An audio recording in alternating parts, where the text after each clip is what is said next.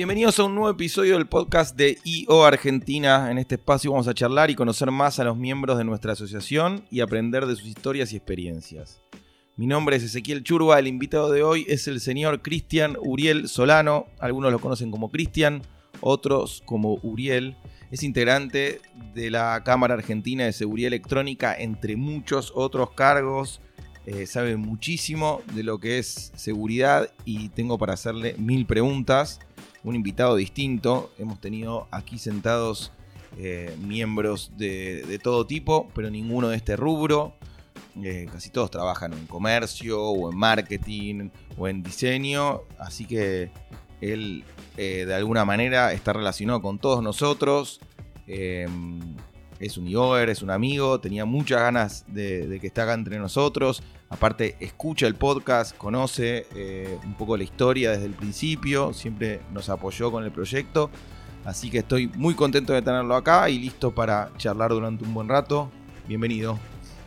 Bueno, ese, muchas gracias por la invitación y bueno, como ya dijiste en la introducción, este, nada, no, me parece súper valiosa lo que estás haciendo, la herramienta del podcast, para nada, conocernos mucho más entre los miembros.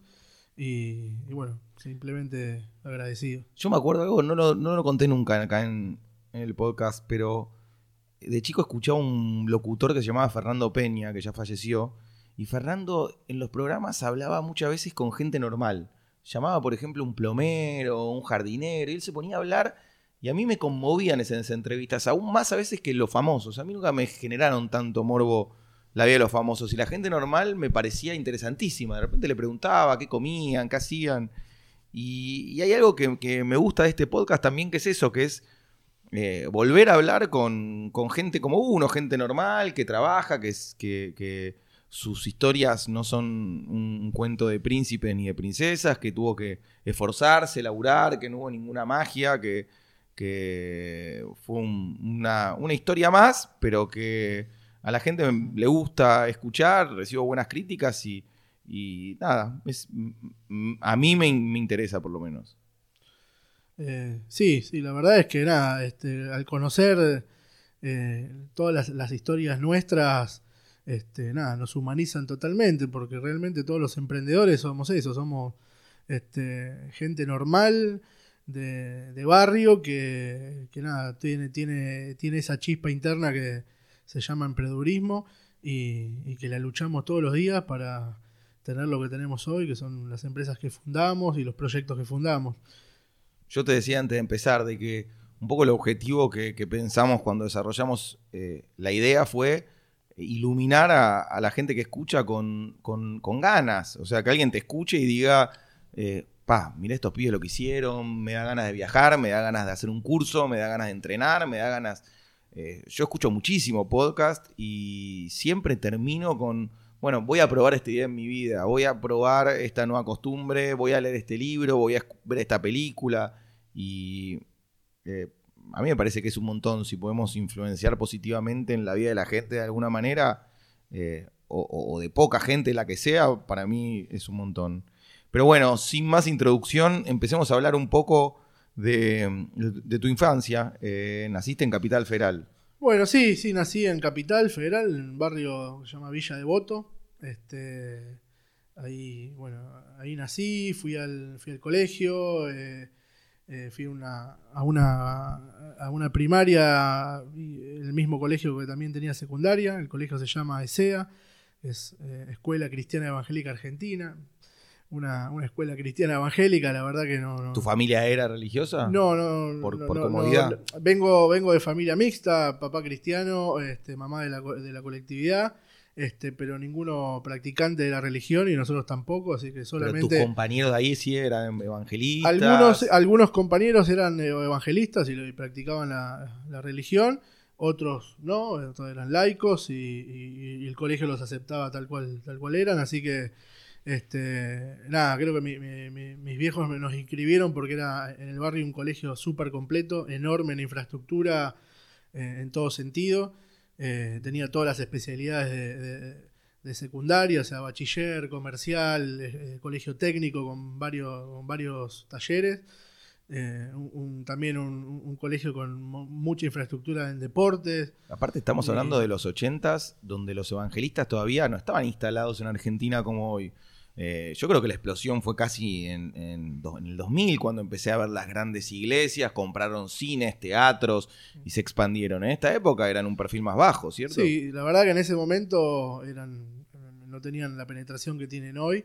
Eh, este colegio, la verdad que sí, era, era, una infraestructura muy grande a comparación de, los demás colegios eh, religiosos. Y, bueno, creo que mis viejos eligieron ese colegio por la calidad educativa, la infraestructura y no, no por la religión. A mí me sorprende a veces este, eso, que voy a pueblos o viajo al interior por fight y los evangelistas se compran la propiedad más cara del pueblo, tal vez. Si hay un teatro o una mega iglesia, lo que sea, y la transforman y por, un lado te agarra algo de juzgar y decir, bueno, qué pena que se tomó un teatro para hacer una... Y por otro lado es, es un éxito. Algo tienen que hacer bien o algo tienen que darle a la gente y atraer porque si funciona y si llegan a ese nivel económico es porque algo hace bien.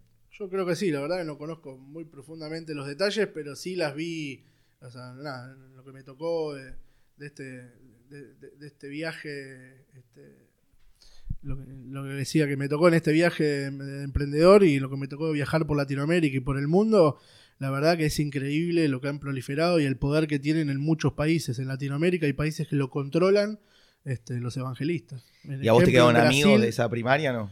Me quedaron, sí, sí, me quedaron varios compañeros amigos que seguimos viendo.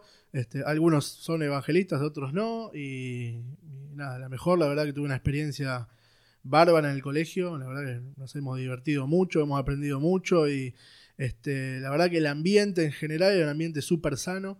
Este, un ambiente en el cual era, era bastante cuidado el ambiente en cuanto a, la droga, al cigarrillo, a, un montón de cuidados que este, éramos, realmente era casi como vivir en una, en una burbuja.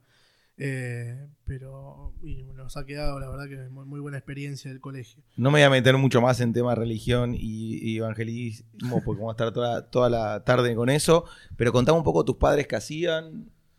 Bien, bueno, mi, mi, mi mamá eh, fue ama de casa, este, mientras estuvo, digamos, casada con mi viejo. Mis viejos se divorciaron cuando yo era muy chiquito, tendría 5 o 7 años y, bueno, ya, ya estaban divorciados, así que este, tanto tengo una hermana del primer matrimonio, una hermana mayor que yo, que tiene un año y medio más que yo, este, y después mi papá se volvió a casar eh, eh, con, otra, con otra mujer y de ese matrimonio tengo dos hermanos más, eh, así que somos cuatro hermanos. Este, mi mamá no, no rehizo su vida, digamos, matrimonial, así que este, siguió siendo ama de casa, tuvo algunas actividades laborales medias esporádicas. Eh, y bueno, hasta ahí llegó. Mi viejo, sí, mi viejo es un, yo lo llamo, es un, em, fue toda su vida un emprendedor serial. este, realmente pasó por, creo que casi todos los rubros, creo que no no, no dejó rubro sin probar y sin emprender y sin eh, este, triunfar, y triunfar y fracasar. Así que este, creo que, de ahí viene un poco la genética emprendedora. Pero con mucha cultura de este, trabajo, tu viejo levantando mucha, temprano. mucha cultura de trabajo, este, en, ya te digo, en, emprendimientos súper diversos, de tener restaurantes, de tener, a tener eh, empresas de, tecnología, a tener... Eh, este, comercios, a tener eh, curtiembres de cuero, rubros increíblemente diversos. En algunos le fue muy bien, en algunos le fue muy mal. Eh, pero bueno, siempre sí, con el modelo de verlo empujar y trabajar todos los días para adelante, muchas veces en exceso, porque este, fue en parte también un padre en algunos aspectos ausente, porque nada, se dedicó su vida al emprendimiento y, al laburo. Este, pero bueno, ese es un modelo que, vimos. Muchas veces los hijos somos críticos de los padres en ese sentido, pero bueno, era lo que podían en ese momento. y... con otras herramientas también. Nosotros hoy en día con internet, con celular, tenemos como unas maneras de trabajar mucho más amplias y en ese momento realmente tenías que salir a la calle y estar en, la oficina y en el local y dar la vuelta para, para, para mantener y más a cuatro hijos. No había mucho, mucho más truco que ese. Exactamente, es, es así. Hoy tenemos muchas más herramientas La tecnología Para- nos ayuda para, Sí, para flexibilizar, flexibilizar y hacer home office o llegar más tarde a oficina pero estar trabajando en tu casa o el celular. Y en tu casa, eh, en alguna de las dos, tu madre, tu padre, había computadoras, te empezaron, te empezaste a familiarizar con la tecnología, ¿cómo nace un poco ese?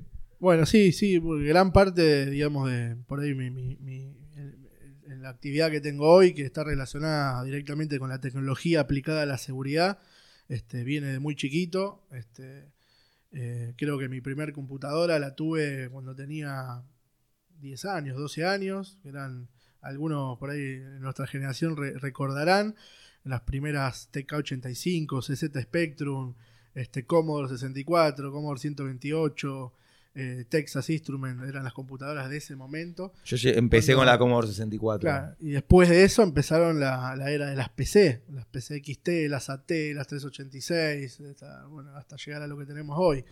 Pero sí, de muy chiquito, la verdad que bueno, nada. me- Investigabas, viejo, armabas, desarmabas, entendías de este, un sí. poco de, de programación, de hardware, software.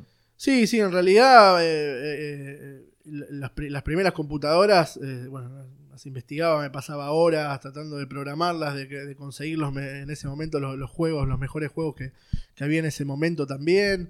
Este, y nada, esa fue mi primer beta emprendedora, digamos. Llegó un momento que, que nada, tenía tanta cantidad de, tenía una colección de juegos enorme, porque nada, Originales. en ese momento, imagínate, en el año 80, los juegos originales de computadora casi no existían, al menos en Ah, Argentina.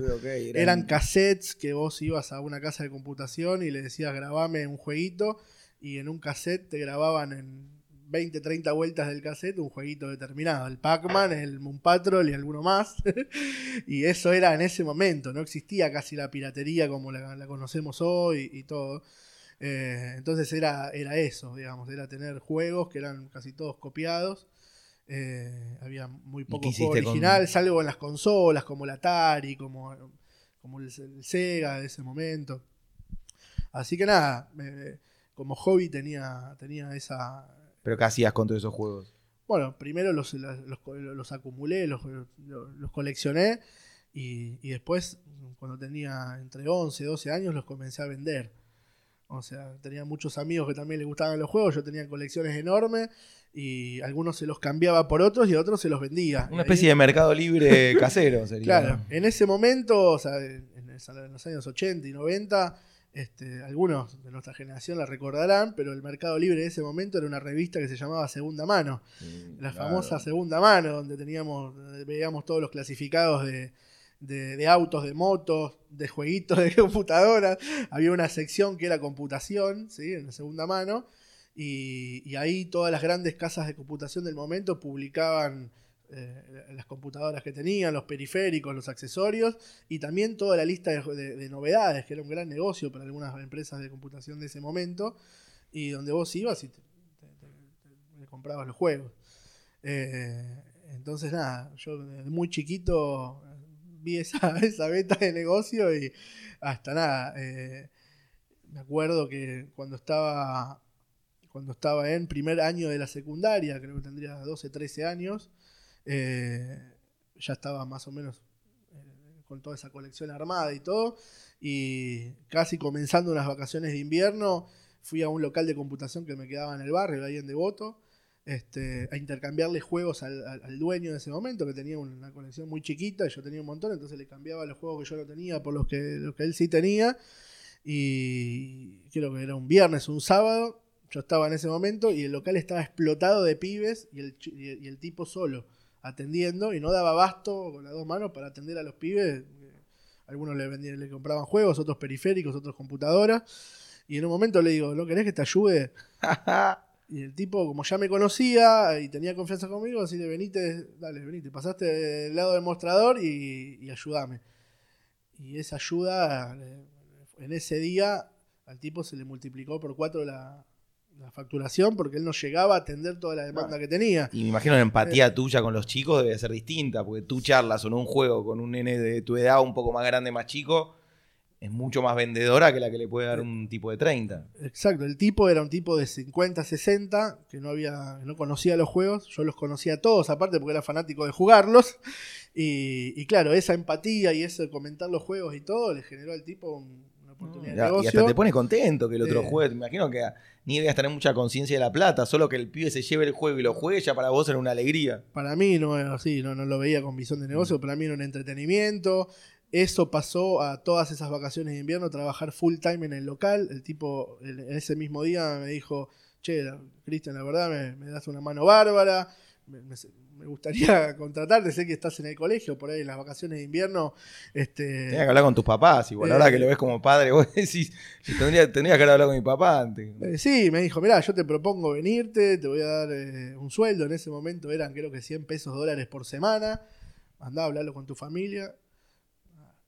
Fui corriendo, o sea, terminó el, el, el me fui corriendo para casa, le dije, mamá, mirá, me pasó esto. Este, en ese momento ya mis padres estaban divorciados, vivía con, con mi vieja y mi hermana. Me pasó esto, mi viejo me mira, me dice, ¿te gusta? ¿Te divierte? ¿Te gusta? Mirá que vienen las vacaciones de invierno. Sí, Esas son mis vacaciones. Lo quiero hacer, me encanta. Sí. Y dale para adelante, me dijo, anda.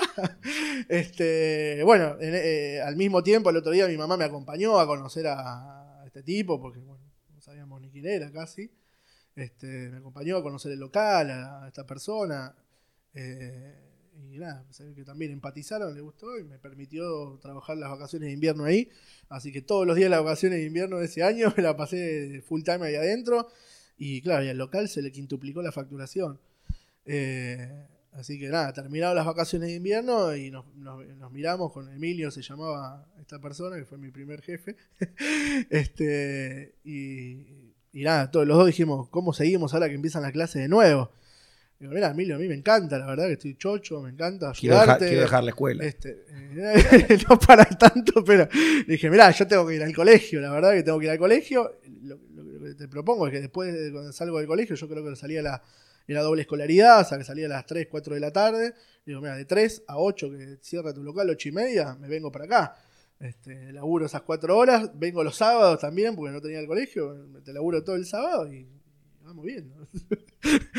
Así que nada, de muy chiquito arranqué eso. Ahí eh, esa etapa fue, creo que duró desde mitad de año hasta fin de año. Eh, y en ese, en ese, en ese, en ese camino, bueno, el tipo le fue, muy bien, o creció su negocio, tomó hasta otro, otro empleado. Este, bueno, yo también aprendí muchísimo, fue mi primer laburo. Eh, y nada, mi abuela, mi abuela vive, vivía en el barrio de Flores, tenía una casa muy grande con un, un localcito que tenía desocupado que daba a la calle, la calle Varela y Ramón Falcón, o sea, dos cuadras de Rivadavia. Y, y nada, mi abuela muy pegada a mí, ese era su, su, su nieto preferido. Y para tenerme cerca me dijo, Cristian, si te presto el, el localcito, ¿vos ¿no te pondrías un local acá? Digo, yo tenía 13 años, digamos. Buen ángel Eh. tenés. Te digo, pasaron por acá ya 30 personas.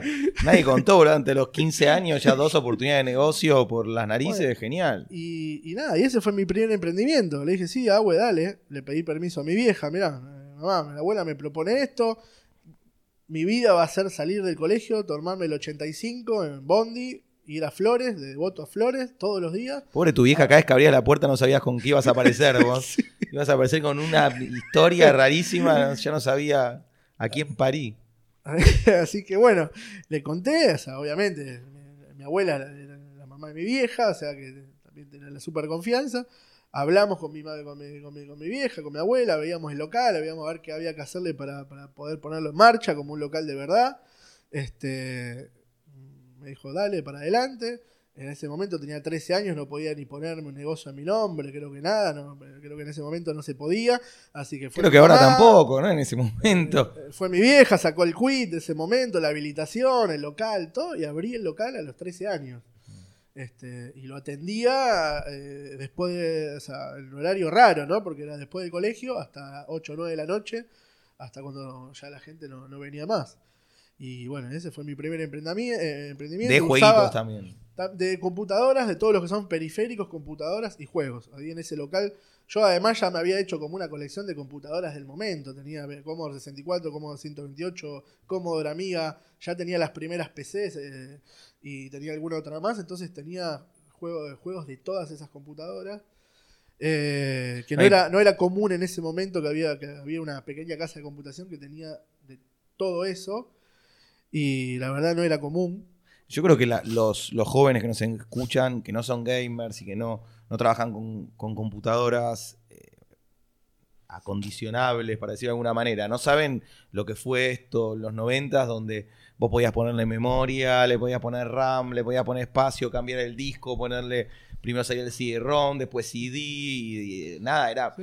eh, todo el tiempo había mucho accesorio para la computadora que ahora no existe. Hoy, sea Mac o sea PC, ya la compras y está terminada. Claro, recordemos que tampoco existía internet. O Mm. sea, existían las primeras. o sea, yo me acuerdo que para conseguir los juegos o las novedades, nosotros teníamos que. Teníamos modems de 9600 baudios, de este, hasta que empezaron a salir modems un poco más rápidos.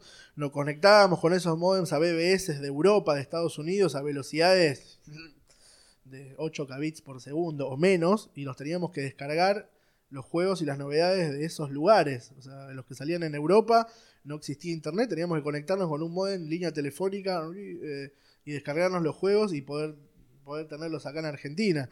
O sea que era un mundo diferente en ese momento. A veces me, la- me- me da un poco de impresión cómo fuimos testigos de ese avance tecnológico desde lo- todo lo que estás contando hasta hoy. Digo, a- a- no hace muchos años que era un sueño el tema de tener una videollamada, ponele. Nosotros fantaseábamos de chicos con eso. Yo me acuerdo acto del colegio que hacíamos como el señor televisor. O sea, había todas unas cosas de... de- Lo veíamos en la ciencia ficción, en Claro, las películas. y hoy Todavía que no sea tan simple hacer una call con cualquier país del mundo o, o todo, todo lo que significa un celular, ¿eh? es increíble. Vimos todo ese avance y es increíble pensar lo que va, de lo que nos vamos a reír dentro de, si- si- no sé, 20 años de lo, eh, lo- de los cambios que va a haber en en 20 años, sí, no- no- no, creo que son y además el ritmo está cada vez más acelerado de lo que es el- el- el- la aceleración de la tecnología. Hay un escritor que es como el gurú de, de muchos de los emprendedores que se llama Harari, que escribió Homo Deus, no sé si leíste, y eh, de No, pero- animales a dioses, es un genio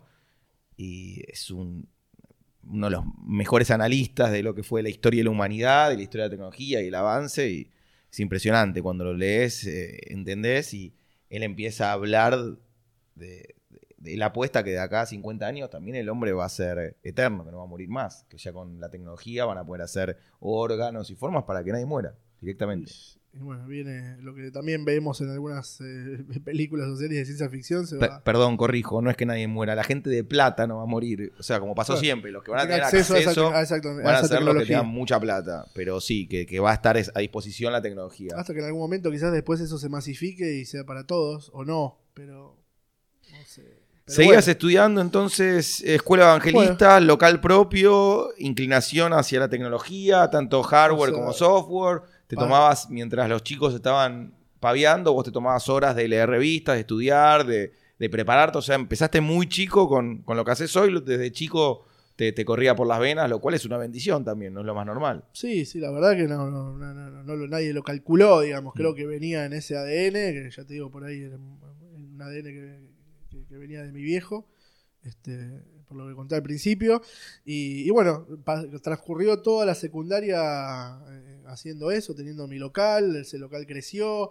Después lo mudé a otro lugar más grande, este, mientras que iba al colegio, iba a laburar, iba al colegio, iba a laburar, hasta nada, en ese, en ese, en ese periodo de tiempo, entre primer año y quinto año, este, nada, mi viejo tuvieron un- una, una pelea de, de- de divorciados. Este, durante un año no tuvimos los ingresos de alimentos que le tenía que pasar a mi viejo a mi vieja. Y vivían y, del local. y fue el sostén de la familia, fue ese local, digamos. O sea que re loco, sin, este, sin casi tener mucha conciencia en ese momento de lo que estaba pasando, pero bueno, pasó y, y me tuve que hacer un poco cargo del sostén de la familia con lo que producía el local. Este, ya. Perdón que te- Digo, es, es un montón eso, pero me quedó la imagen también de, de- de que los locales de computación en los noventas eran como lo de celulares en el 2000, no dan abasto. Es como que todo el mundo estábamos abriendo nuestras casas para recibir una computadora y no había. O sea, que si tenías, estabas vendiendo lo que había que vender en ese momento, era genial. Tal cual, sí, enganchamos justo la, la- la- la ola de, la demanda y la explosión de todo lo que es la computación de ese momento, así que nos fue muy bien.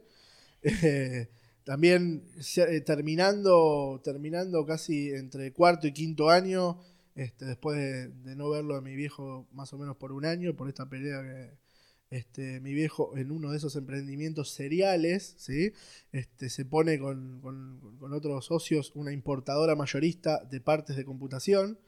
O sea que nunca había estado relacionado a la tecnología y, medio que después, después de yo haberme metido en eso, él se metió también en eso.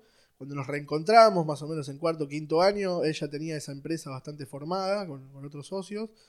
Y, bueno, nada, pasó también después luego a ser un proveedor de mío, digamos.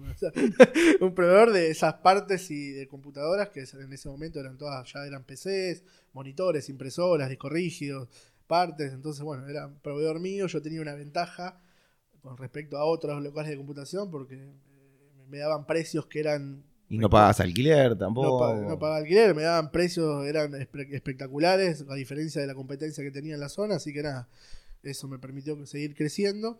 Hasta que, bueno, terminé la secundaria y tuve que. Ya empezaba, empezaba la universidad, tenía que decidir un poco qué hacer en la universidad. Eh, yo eh, creo que egresé en el 95 del colegio y bueno, tenía que ver qué hacer. Decidí ir a la Universidad de Belgrano, seguir administración de empresas, hacer una carrera, en ese momento una carrera corta de cuatro años. ¿Por qué V y no UBA o.? No, no, te veía el eh, mayor perfil de V. Bueno, creo que lo decidí. Eh, Chicas lindas.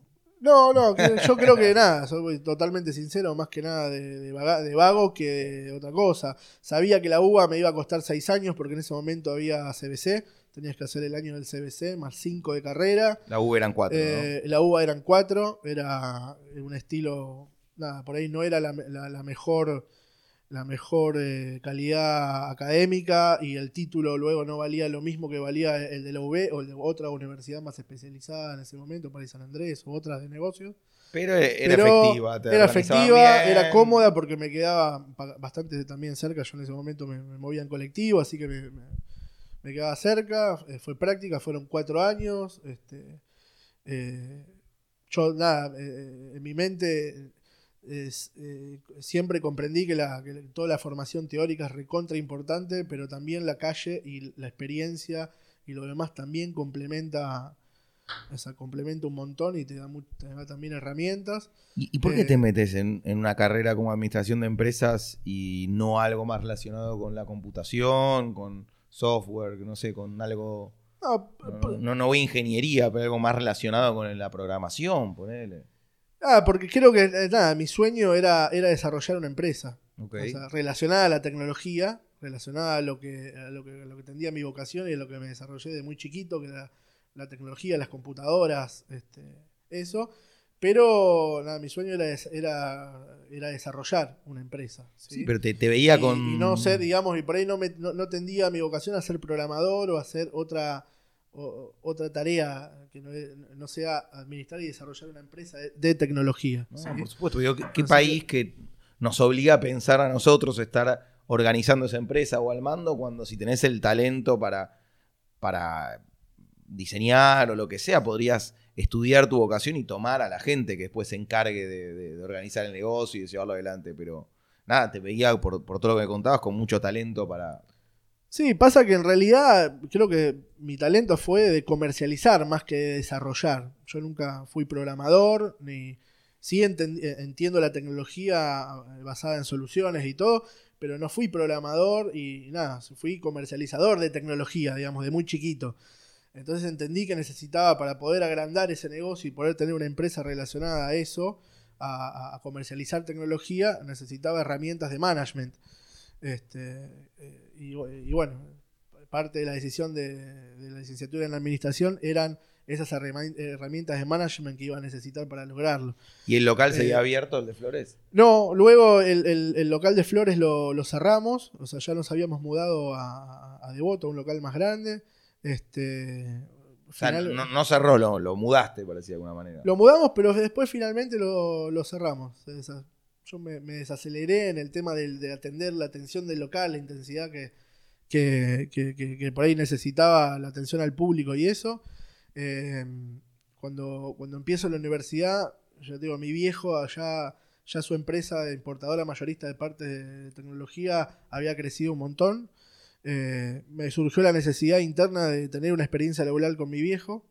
Este, así que de ahí me fui a ser empleado de, esa empresa de, mi viejo. Una decisión rara, pero bueno, creo que necesitaba conocer más a mi viejo, estar más al lado de él y, formar parte de uno de sus emprendimientos por un tiempo. Siempre sí con la idea bien clara que sea por un tiempo para hacer experiencia y luego volver a ser independiente. Este, así que tuve, mm, creo que cerca de, desde primero, sí, cerca de tres años trabajando con él en la empresa acá de Argentina. Ellos en ese, en ese transcurso, mi viejo y los socios, eh, le había ido muy bien en la empresa acá en Argentina. En, en esos años... Eh, en Brasil este, abría la importación, como había pasado acá en la, época de Menem. Y bueno, ellos abrieron una oficina en Brasil. Esa oficina este, en tres o cuatro años se transformó en una empresa muy, muy grande. Eh, que llegó, llegó a facturar 2 millones de dólares por día, digamos, una oficina. al, Brasil ser un mercado exponencialmente. 2 millones de dólares por diarios, día. Así que, este, nada, eh, por eso, ese, emprendimiento que ellos eh, arrancaron en Brasil en el año, habrá sido 93, 94, 95, por ahí, se transformó en una empresa muy, muy grande de, importación y distribución de partes de, informática. Y bueno, yo estaba ahí ya casi a punto de, terminar la universidad. Y bueno, nada, este, en un momento, eh, bueno, mis viejos también en, eh, ese momento decidieron cerrar la, empresa acá de Argentina porque ya era microscópica a comparación del proyecto que tenían en, Brasil. ¿Qué, año estamos hablando? Eso fue en el 98, 99, cuando yo estaba egresando de la universidad. 99 yo egresé de la UE. Uno a uno y antes, antes de la crisis. Todavía era uno a uno, antes del 2001. Ahí, bueno, este, nada, mi viejo ya estaba casi establecido en Brasil y bueno, con, mucha demanda de laburo de esa empresa que crecía a paso a un ritmo eh, increíble. Eh, y, bueno, yo continué con ese proyecto este, de seguir trabajando unos años con mi viejo. Me fui a Brasil a trabajar un año ahí en esa empresa. Eh, nada, por justamente lo que me motivaba era la experiencia de adquirir experiencia de trabajo en otro país. Este, nada, aprendí a hablar portugués perfecto, me hice cargo de un área increíble de la empresa, le hice crecer un montón. Este, creé unas marcas de memorias en ese momento que Brasil fueron muy, muy famosas. Bueno, laburé en ese año, la verdad me, fue muy, muy bien. Este, también eh, al, estar ahí me permitió viajar a otros países a conocer proveedores, a conocer fábricas de tecnología en China, en California, en Nueva York, en varios lugares del mundo que en ese momento eran meca de la tecnología. Eh, después de ese año en, de ese año en Brasil, eh, a, la, empresa, a esta empresa le, surgió la necesidad de unificar sus compras en Estados Unidos, en Florida, en, Miami, este, y abrir una oficina de compras. Eh, lo, que compraban era producido en China y lo bajaban a Miami. Claro, no, era, gringo. Claro, no, tal cual. Lo que compraban en ese momento desde Brasil era medio desordenado, compraban un poco en todos lados y no tenían por ahí una, un, lugar donde unificar, ah. este, eh, trabajar mucho mejor los que son los fletes marítimos, aéreos y todo, y, hacer eficiente la logística. Necesitaban algo de eso. Este, yo tomé el desafío y, me fui a hacer cargo de ese proyecto. O sea que de un año de, un año y pico casi en Brasil, me fui a vivir un año y pico a, a Estados Unidos, a Miami. Eh, ahí abrimos la oficina, la organizamos, la pusimos en marcha. Eh, y bueno, nada, este me, también otra, ¿Tenías familia experiencia. vos en ese momento no? No, no, yo tenía 20, no sé, ya tenía Solo te fuiste. 21, 22 años. Ah, solo, solo, solo. Solo, sí, era, soltero, o sea, no, tenía... Y, y no, con la intención decía hacer, seguir haciendo experiencia afuera eh, y en algún momento volver y tener mi y volver a ser independiente y, volver a, emprender y, a emprender mi propio proyecto este entonces bueno estuve ese año eh, ese año y medio, eh, también en Estados Unidos, este, yendo y viniendo constantemente, porque bueno, este, nada, tenía que seguir desarrollando proveedores, buscando nuevas tecnologías y todo para la empresa. Eh, cuando nada, llega un momento que mi cabeza hizo clic y dijo, este es el momento de volverme y volver a, decirle gracias viejo. la verdad, me, nada, me encantó laburar con vos, la experiencia fue espectacular, pero tengo la necesidad de volver a Argentina y, y volver a ser independiente. No sé por qué volver a Argentina, por ahí teniendo la oportunidad de quedarme en Brasil o en Estados Unidos haciendo también otras cosas. Sentía la necesidad de volver a estar con mis amigos, con mi familia, extrañaba mucho. Este, yo por ahí estaba afuera y mis amigos estaban saliendo de joda o lo que sea, y yo estaba laburando solo afuera, y a veces se me caían las lágrimas, la verdad, y quería estar acá también. Así que nada, en el 2001, este, agosto, julio del 2001, se me ocurrió la idea de charlar con mi viejo, decirle gracias, vuelvo a Argentina, te dejo todo esto organizado este, eh, y me vuelvo a ser independiente de Argentina. Este, mi viejo creo que no lo entendió demasiado, estuvimos medio de una discusión, un conflicto, este, yo tenía el objetivo de volver a ser independiente, me volví, Estuve cerca de un año, un año y pico sin hablar con mi viejo. este... Pasa que consigue una persona de confianza, que sea eh, eh, audaz, que pueda viajar por países, que cierre contratos, que se la juegue, que entienda del tema y demás. No eras la persona más fácil de reemplazar de, la organización, claramente. Eh, totalmente, sí, sí, entendible. Después, después de mucho tiempo lo volvimos a conversar y todo. Pero bueno, esa necesidad emprendedora y ser independiente creo que tiró mucho más fuerte. Este, y era también, la verdad que en ese momento mis amigos y mi familia este, no lo tampoco lo entendieron del todo. ¿Por qué? Porque yo vivía un estilo de vida en Estados Unidos, en Miami, que era... vivía en Collins en la 63, en un piso 27, con el mejor auto, el mejor poder adquisitivo. Y era bajarme de eso a ser independiente y volver al bondi, mm. casi, ¿no? Esa fue la decisión, volver a Argentina con un pequeño ahorro que yo tenía, muy chiquito, y emprender de cero, digamos. Esa, esa fue la decisión real. Muchos de mis amigos no, no, lo, podían creer, parte de mi familia tampoco, pero bueno, eh, tendía, tendía más esa necesidad en mí. Volví, ya te digo, en, cerca de creo que julio, agosto del 2001. En septiembre vuelan las torres en Estados Unidos, 11 de septiembre del 2001 en diciembre vuelve a Argentina. Cuando volví, nada, me encontré eh, en la búsqueda de qué hacer, de qué emprender. Siempre mi idea era emprender algo relacionado a la tecnología, ¿sí? Em, pero claro, en ese ecosistema en Argentina, crisis, en la crisis del 2001 era muy difícil emprender. ¿Qué hacer? no, eh, cuasimonedas, eh, había 7, 8 cuasimonedas, todo el país explotado. Este, hasta que luego, cerca del 2003, 2004, la economía se volvió a recuperar. Pero esos años emprender, tomar la decisión de emprender era realmente difícil.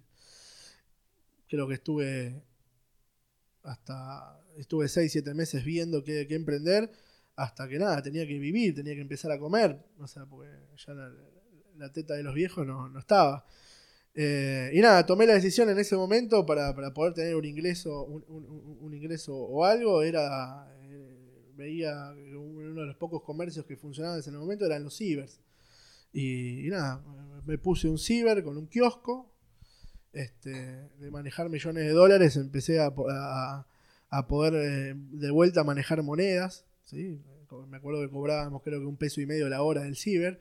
Así que administrar un kiosco y un, y un ciber, o sea, haber participado en la administración de, empresas más grandes y eso, me hizo revelar, volver a pisar la tierra, volver a valorar las monedas, volver a, tener contacto con la gente, con, Argentina, con mis amigos, con todo. La verdad que la experiencia del ciber fue impresionante. Era un local en Belgrano, en Las Cañitas. Este, era muy lindo y funcionaba muy bien. Este, eso eso fue el 2003, 2002, 2003. lo, tuve durante dos años. Ese local tenía un sótano muy grande que no lo usábamos para nada. Em, y, en ese sótano, eh, nada, todos los días abría y cerraba el cielo me preguntaba, algo tengo que hacer con este sótano, lo tengo que aprovechar para algo, lo tengo que sacar jugo. Este, y bueno, ya eran los años donde la economía se empezaba a recuperar, 2003, 2004 este primer gobierno de Kirchner, ya había pasado, había pasado Dualde con la baña, los precios de los commodities nuestros empezaban a, repuntar y la economía empezaba a acomodarse. Este, y bueno, y en ese, en, ese momento. Este, Aparte, en esa época me acuerdo, nunca lo hablamos acá tampoco, de. Había como una amistad entre Néstor y Clarín y La Nación. Entonces, ah. me acuerdo que los titulares eran todos positivos y la televisión positiva, era como vivíamos en un... En una burbuja de comunicación y de, de y todo. gobierno. de- un gobierno que- estaba funcionando bien. Es que eh, realmente la economía se estaba recuperando genuinamente porque Sí, sí. era basada en las exportaciones de nuestros commodities. Por eso, pero coincidió en que el país estaba arrancando mejor y los medios apoyaban y había una energía positiva, porque muchas veces hay como una pelea ahí de, de- de esta gente que se pelea por la pauta y por el Ah. quien pone en el poder y todo eso, pero yo me acuerdo que me agarraba página 12, Clarín, La Nación y era todo, todo positivo. Todo positivo y eso retroalimentó la, toda la, de nuevo toda la energía emprendedora y de inversiones y, y todo. Creo que ahí se empezaron a, a volver a reabrir empresas, industrias. Este, y bueno, este, ese sótano tenía que, tenía que hacer algo. Eh, eh, durante esos años, volviendo para mi casa, bueno, uno, dos años antes me pude con, con el pequeño ahorro que tenía y, un auto que vendí, que volví al Bondi, te surgió la oportunidad de vender el auto y comprar un, un PH en Devoto para tener un lugar donde vivir y no pagar alquiler. Entonces me bajé del auto, compré el PH, iba al Bondi en el local todos los días. Este, en ese interín me, me vuelvo a encontrar con, con un compañero del colegio y, y- y vecino de toda la vida, que es hoy mi socio en, en- en el- en Security One, en la empresa. Eh, él Evangelista, siguió. ¿no? ¿Evangelista? No, no, no, no. De los no evangelistas. Él, después de terminar el, el- el colegio, siguió ingeniería en telecomunicaciones. Yo había seguido negocios. Este, luego, bueno, después de, todos esos años nos reencontramos. Él en ese momento estaba trabajando en una empresa de seguridad electrónica como instalador. Este, yo en, todos esos, todos esos viajes, en todo, en todo ese, e- e- ese gran viaje que fue haber trabajado afuera y todo, veía que todo lo que era la, todo lo que era la, se- la seguridad electrónica en general y lo que son las cámaras de seguridad iba a ser un mercado masivo. En ese momento era muy incipiente, era muy caro. Para mí sigue siendo incipiente, te digo. Bueno, sí. O sea, está desarrollado, pero yo cuando viajo, no sé, vengo a estar en Londres, que está toda la ciudad monitoreada, o París, o yo voy, viajo mucho a Oriente y demás, y acá estamos al 1%, hay, hay tres semáforos con cámara.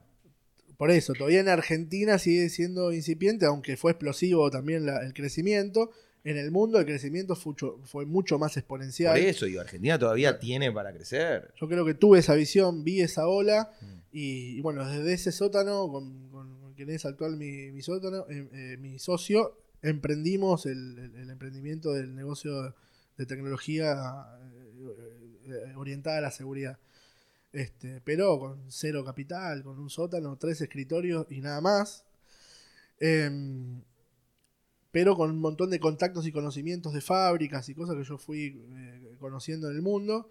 Y, nada, yo tenía que atender el ciber y, eh, mi, y- y mi socio trabaja- trabajar como empleado, salía a las 6 de la tarde y quedamos los dos, bueno, a partir de las 6 de la tarde yo pongo un empleado que atienda el ciber, vos salís del trabajo, nos encerramos en el sótano y trabajamos hasta, hasta que nos den las horas y le metemos eh, pila a este proyecto y vemos qué pasa. Y el día de mañana, si este, si, si este proyecto el día de mañana, en el corto o largo plazo, nos da más ingresos que yo a mí el ciber y a vos eh, eh, de tu empleo, renunciamos, yo vendo el fondo de comercio del ciber y, y no- nos ponemos una oficina. De- lo que planificamos pasó.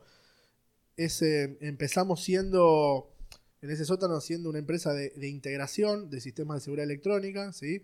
O sea, para bajarlo a la tierra éramos instaladores, íbamos a empresas y proyectos y ofrecíamos las soluciones este, íbamos, las comprábamos en un mayorista o en una marca y las íbamos a implementar y le cobrábamos al cliente toda la provisión y la implementación. Este, así fuimos conociendo proveedores, eh, marcas, eh, los distribuidores de ese momento, los importadores y distribuidores de ese momento. Em, fuimos aprendiendo mucho más a, a- a- desarrollar la implementación y a manejar todo lo que es el proyecto, este, los Gantt de los proyectos, las instalaciones. Empezamos, me acuerdo, con, con- instalaciones en casas de amigos.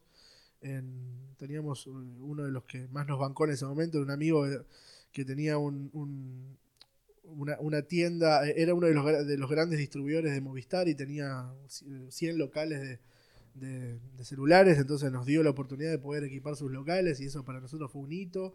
fue un proyecto grande y después de ese proyecto vino otro más grande y otro más grande. Este, y bueno, desde ese sótano llegó un momento que los ingresos fueron mejores que el ciber. Yo pude vender el fondo de comercio del ciber y mi socio renunció a su laburo y nos pusimos la primera oficina de 40 metros cuadrados en Barracas. En un complejo que Ya con el nombre de Security One. Ya creamos, creamos en ese camino la marca Security One, la registramos y, nos, nos, largamos al mercado siendo integradores con la marca Security One.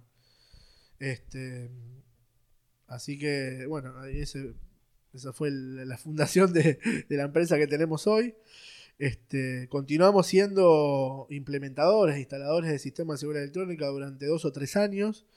En ese camino este, habíamos conocido eh, ya empresas chinas de tecnología de la seguridad. ¿Viajaste vos a China? No, hasta ese momento no había viajado. Habíamos conocido las fábricas por muestras por muestras que nos mandaban. Sí había viajado cuando estaba, cuando vivía en, Estados Unidos, pero no, no. No, por tu empresa. No por, mi empresa y, sí visitando fábricas de, IT, digamos, partes de IT. Em, pero bueno, en, toda esa experiencia conocimos estas empresas, le empezamos a pedir muestras. Todavía esas, esas empresas en China eran chicas, eran empresas de 200, 300 empleados este, con creo que la suerte o la visión de que una de las empresas que elegimos como nuestro proveedor principal creció eh, creció más que tasas chinas. A mí me sorprende eso. Yo cada vez que voy a mi caño que viajo se mudaron de fábrica. El yunque que es en Argentina mudarse, cambiar los servicios, armar, tomar, hacer contratos y estos tipos cada dos años, tres años se mudan y crecen y digo, claramente, del 2005 que me decís vos hasta hoy, lo que habrán crecido estas empresas. Bueno, esta, la empresa que nosotros, eh, nosotros hoy representamos varias marcas, algunas marcas chinas, otras americanas, europeas, pero la marca que sigue siendo nuestra principal se fundó en el 2001 con 23 empleados, hoy tienen 40.000 empleados en todo el mundo, facturan creo que 20 billones de dólares y son, son la empresa de seguridad electrónica más grande del mundo. ¿Cómo se llama? Eh, Vision, H-I-K esa visión, Hike Vision. Este, y creció eh, a tasas que... vos conocés al founder? nosotros conocemos, eh, en ese momento, cuando, cuando nosotros nos eligieron como distribuidores para Argentina, eran una empresa, ya te digo, de 200, 300 empleados. Firmamos el contrato con quien era el vicepresidente en ese momento. Conocimos al CEO, que hoy son em, eh, trillonarios. o sea, Qué genial. Todavía, todavía cuando yo ya debo, debo tener 5 o 6 viajes a China. Y bueno, obviamente que tengo que ir a voy, a. voy a exposiciones de tecnología, voy a visitar otras fábricas y sí o sí tengo que ir a visitar a la, que, mayor representamos. Este, y bueno, pasar unos días haciendo cursos, conociendo tecnología. Este, nada, me sigue recibiendo el, CEO y el vicepresidente. Y bueno, todo tienen miles de directores y board de directos, de inversores que son toda gente que en ese momento no, existía, pero los, las cabezas siguen, siendo las mismas. Y hoy son tipos que están en, otra, en otra dimensión económica. Yo a veces le explico también a la gente que el chino tiene una ventaja con respecto a, casi cualquier otro país del mundo, que es tan grande la demanda interna y el mercado interno, que incluso si el día de mañana esta pelea que tiene con, con Putin y Trump, se dice, bueno, Sí, no, puedo vender más, tengo que abastecer mi mercado. Imagínate lo que es ese mercado de 1.500 millones de tipos. O sea, es un milagro que nos respondan todavía los pedidos y nos manden la mercadería. Es increíble, porque para ellos seguimos siendo una economía insignificante, realmente. Y nada, en esos viajes, en esos viajes también el, ver y vivir el ritmo del crecimiento de los chinos realmente es... Eh, a mí a veces se me escapaba de de la, de la comprensión, porque nada, creo que es, eh, eh, es la economía en la historia del mundo que más rápido creció y eh, nada, es, es increíble ver ese crecimiento. Yo veía construir ciudades enteras con subtes, fábricas, este, gente y todo en menos de 2-3 años. Déjame entender un poco mejor qué es lo que hace Security One para que entiendan los CEOers y emprendedores que escuchan. Ustedes asesoran a empresas, a familias, a, por menor, por mayor, para instalación de cámaras, para una inteligencia, para cuidar la información de la empresa? ¿Cuáles son, a dónde llega la empresa? Bien, eh, bueno, porque lo que hacemos nosotros es, este, somos importadores mayoristas, ¿sí? De sistemas de seguridad electrónica. Los sistemas de seguridad electrónica se componen de un montón de, componentes. Por ejemplo. Para bajarlo a la tierra, eh, eh, las cámaras de seguridad que vos tenés en tu casa, la alarma que vos tenés en tu casa, los sistemas de control de acceso que tenés en tu casa, en una empresa o en una ciudad, esos son componentes de sistemas o soluciones de seguridad electrónica. Otro ejemplo fácil, todos los domos que vos ves en las ciudades, este, toda la conectividad que lleva esos domos al centro de monitoreo, todo todos los bancos de storage que graban esas cámaras, este, todos los puestos de trabajo de, de los monitoreadores, toda esa infraestructura es la que nosotros importamos a nivel mayorista y le vendemos a empresas de implementadoras, a empresas instaladoras. Ustedes no instalan hoy. Si un tiene una empresa y necesita, vos le recomendás a un cliente tuyo, pero ustedes no hacen hoy la instalación. Exactamente. Nosotros somos el mayorista y atendemos a ese canal de, algunos subdistribuidores que le venden a otros también instaladores y también atendemos directamente a instaladores. No vamos nunca a, la implementación. O sea, si viene la municipalidad de Tigre a decirte que quiere comprarte a vos mil cámaras, vos lo derivás a un cliente tuyo. Está el integrador adecuado para municipalidades y le vamos a recomendar ese y vamos a apoyar a ese, vamos a capacitar a ese e, primero vamos a, ayudarlos a, poder ofrecer la solución, a capacitarlos en la solución y acompañarlos en la implementación si hace falta. Pero nunca este, quisiste meterte vos en la ejecución. No, eh, por eso en un momento nosotros nos convertimos de integradores, nosotros empezamos en ese sótano y los primeros años a hacer eso, o sea, y hasta que los chinos estos nos ofrecen ser distribuidores de, de esta marca y tomamos, fue un hito en nuestra historia, de tomar la decisión de reconvertirnos en un modelo, en un negocio totalmente diferente al nuestro. ¿sí? Nos convertimos de implementadores a distribuidores mayoristas en ese momento. ¿sí? Entonces ahí sí transformamos nuestra empresa a ser importadores mayoristas. ¿Sabes que una de las cosas que, te dije al principio de la charla fue aprender de los errores y los aciertos de los emprendedores? Y yo muchas veces que creo que un error mío fue no haber tomado, me ofrecieron ciertas licencias de marcas y que yo estoy hace 15 años en industria y no los tomé. Siempre aposté a crecer mi empresa y demás. Y cuando me contás esto, me doy cuenta cómo ustedes eh, eh, apostaron por una empresa ya formada para licenciar y aún apostando más a, la venta masiva que a, construir tu propia marca o tu propia empresa. Y fue un acierto. O sea, tu consejo es que, hay que tener los ojos abiertos porque cuando trabajás con gente seria que labura bien desde China a otro país, eh, multiplica tus ventas y te apoya como logísticamente. Sí, nuestra experiencia fue esa y realmente tuvimos éxito. Pero también podíamos haber tenido éxito continuando siendo implementadores o creando nuestra propia marca, porque eh, en ese momento otras, otras empresas hicieron eso y fueron muy buenos y son muy buenos negocios. De hecho, nosotros tomamos esa decisión, nos enfocamos en eso y, la desarrollamos. La verdad que vimos una oportunidad porque en ese momento las empresas distribuidoras de ese momento, que eran los monstruos de ese momento, eran ya yo por ahí si alguno lo escucha sonará medio feo, pero realmente tenían management medios anticuados. Mm. Entonces nosotros siendo jóvenes, entendiendo la tecnología, entendiendo lo que se venía, este, eh, logramos hacer crecimientos exponenciales y hoy ser más grandes que ellos quizás, ¿sí? con la primera generación. y, realmente esa decisión no fue muy bien, pero quizás también nos hubiera ido bien continuando siendo implementadores o desarrollando una marca propia. Y, el monitoreo cambió culturalmente, porque a mí me pasa, no sé, los fines de semana hay unos programas que es un periodista en un centro de control y van viendo videos y los comentan. Bueno, acá vemos en la esquina de Jufré como un choque y el domo, la cámara que instalaba muestra. Y acá vemos cómo le robaron a la señora y es un programa que dura una hora viendo cámaras de seguridad.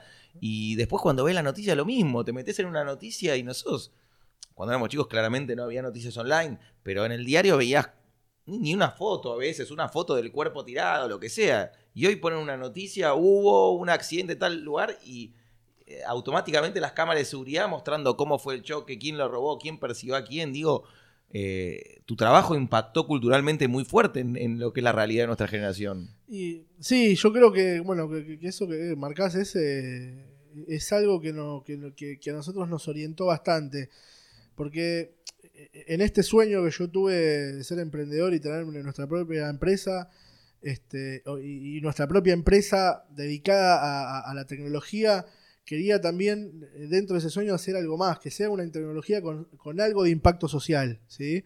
Entonces, haber elegido en ese momento desarrollar, o sea, traer tecnología argentina, desarrollar, implementar, ayudar a implementaciones en lo que es tecnología orientada a la seguridad, este, después nos dimos cuenta que todo eso ayudó, puso un granito de arena. Es que me parece un granazo Al impacto social de mejorar la seguridad privada y pública. que en los municipios que tienen más cámaras y eh, claramente te va a intimidar para robar, para matar o lo que sea. Si sabes que te están filmando, como pasa en Londres, vas a pensarlo cinco veces porque la prueba de tu delito está siendo eh, generada en el momento y grabada. Entonces, eh, en, nuestros casos yo tengo mis empresas, mis casas y todo monitoreado, pero claramente no tengo el tiempo para verlo.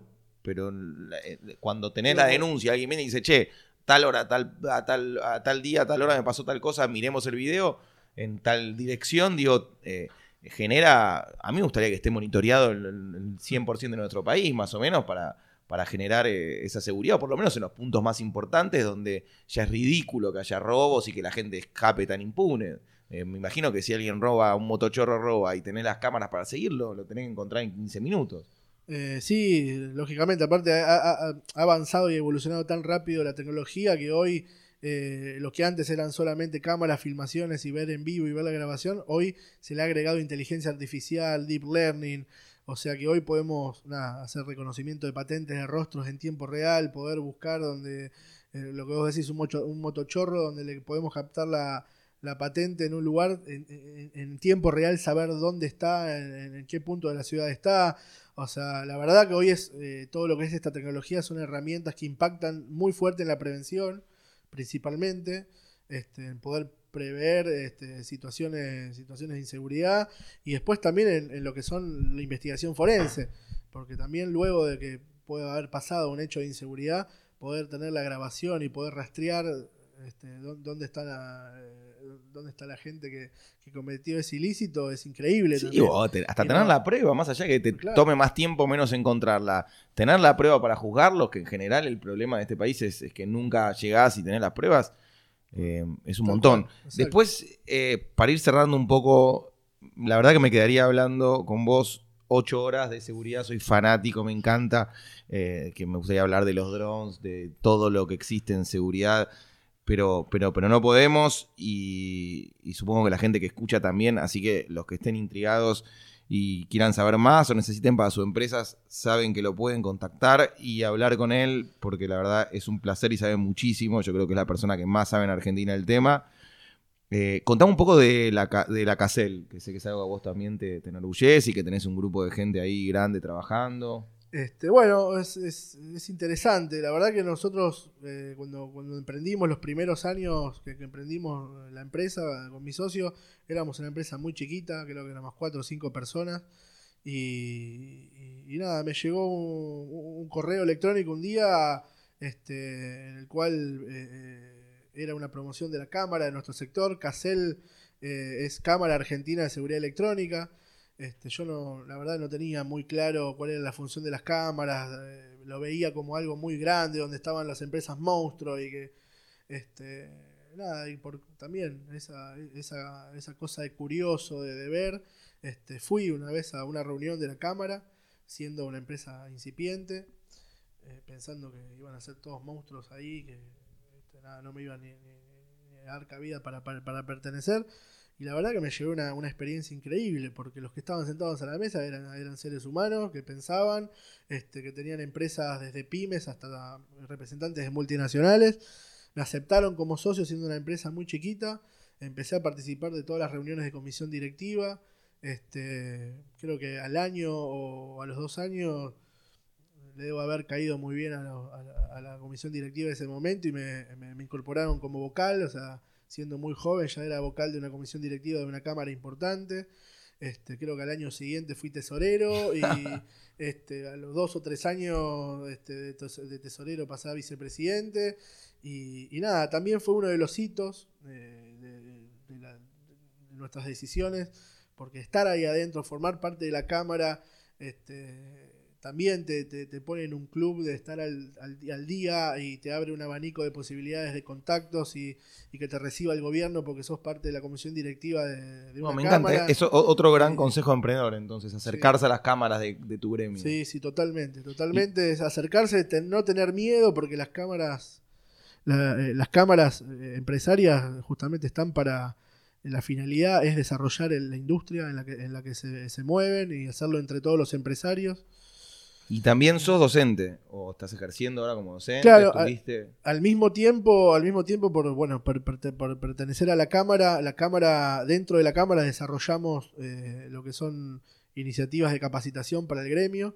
Desarrollamos toda una plataforma de, de- de carrera online, de carrera web, para incorporar más instaladores y más, y, y más, eh, más gente a nuestro gremio, para darles una salida laboral.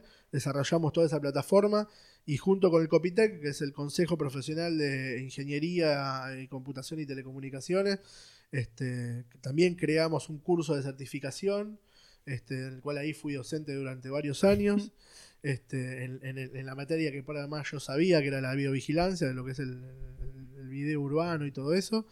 Y, y bueno, me, me gustó la docencia, me sirvió también para aprender mucho de, de mis alumnos. Y, y- y bueno, le puse un montón de energía y horas a eso.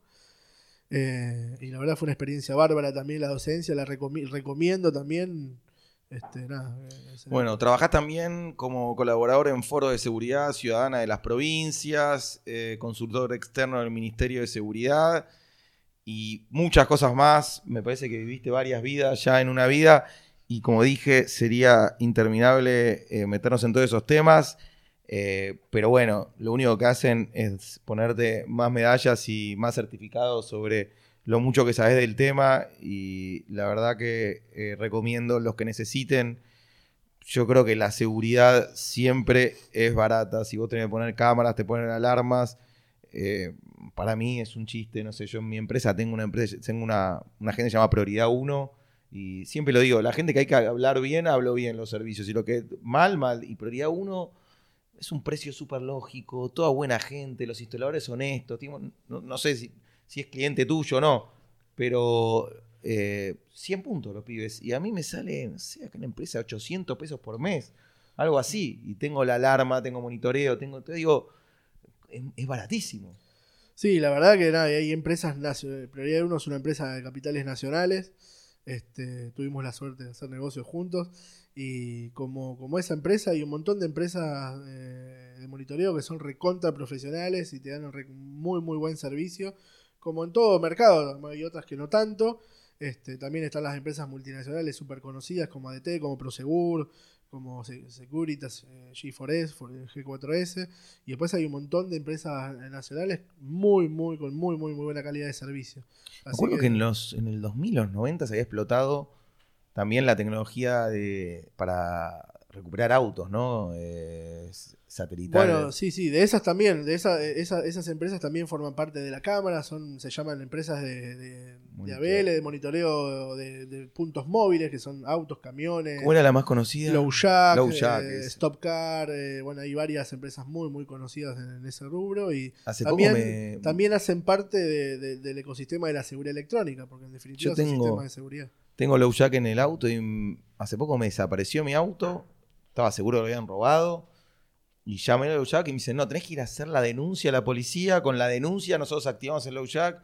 Se tardó un montón, al final se lo había llevado la grúa, el auto estaba en un lugar en la boca, en no sé, una grúa privada, todo un cuento chino. Pero el punto es ese, yo ni sabía que tenía el Low Jack. Llamé al, al seguro, me dijeron, sí, tenés, llama. Escucha, eh, tenemos que ir cerrando, nos pasamos de la hora, eh, pero me interesa mucho tu, tu llegada ahí, o quién te invita, cómo fue un poco tu... Eh, bueno, la, la- la- la- experiencia de IO, me- me- la verdad yo no, no lo no conocía la organización, sí, por ahí había, había escuchado organizaciones como Endeavor, como Vistage, como otro tipo de organizaciones de emprendedores. Este, me invita Lean Cesac, ¿sí? Este, nada, en, una, en una charla que tuvimos de, de café me dice, mira, vos estaría muy bien en esta etapa que estás de, en tu empresa. ¿Y, qué relación Eh, tenías con Lean? Lean, bueno, le- con Lean, eh, mis tíos, mi- mis tíos de parte de mi viejo, este, eran, son, son muy, muy amigos de, mucho tiempo de los padres de Lean. y muchas veces nos encontramos en, eventos y en reuniones familiares con Lean y bueno, siempre tuvimos buena onda, conversamos, este, nada, como los dos tenemos, tenemos tendencia a, gustarnos mucho la tecnología, teníamos temas en común.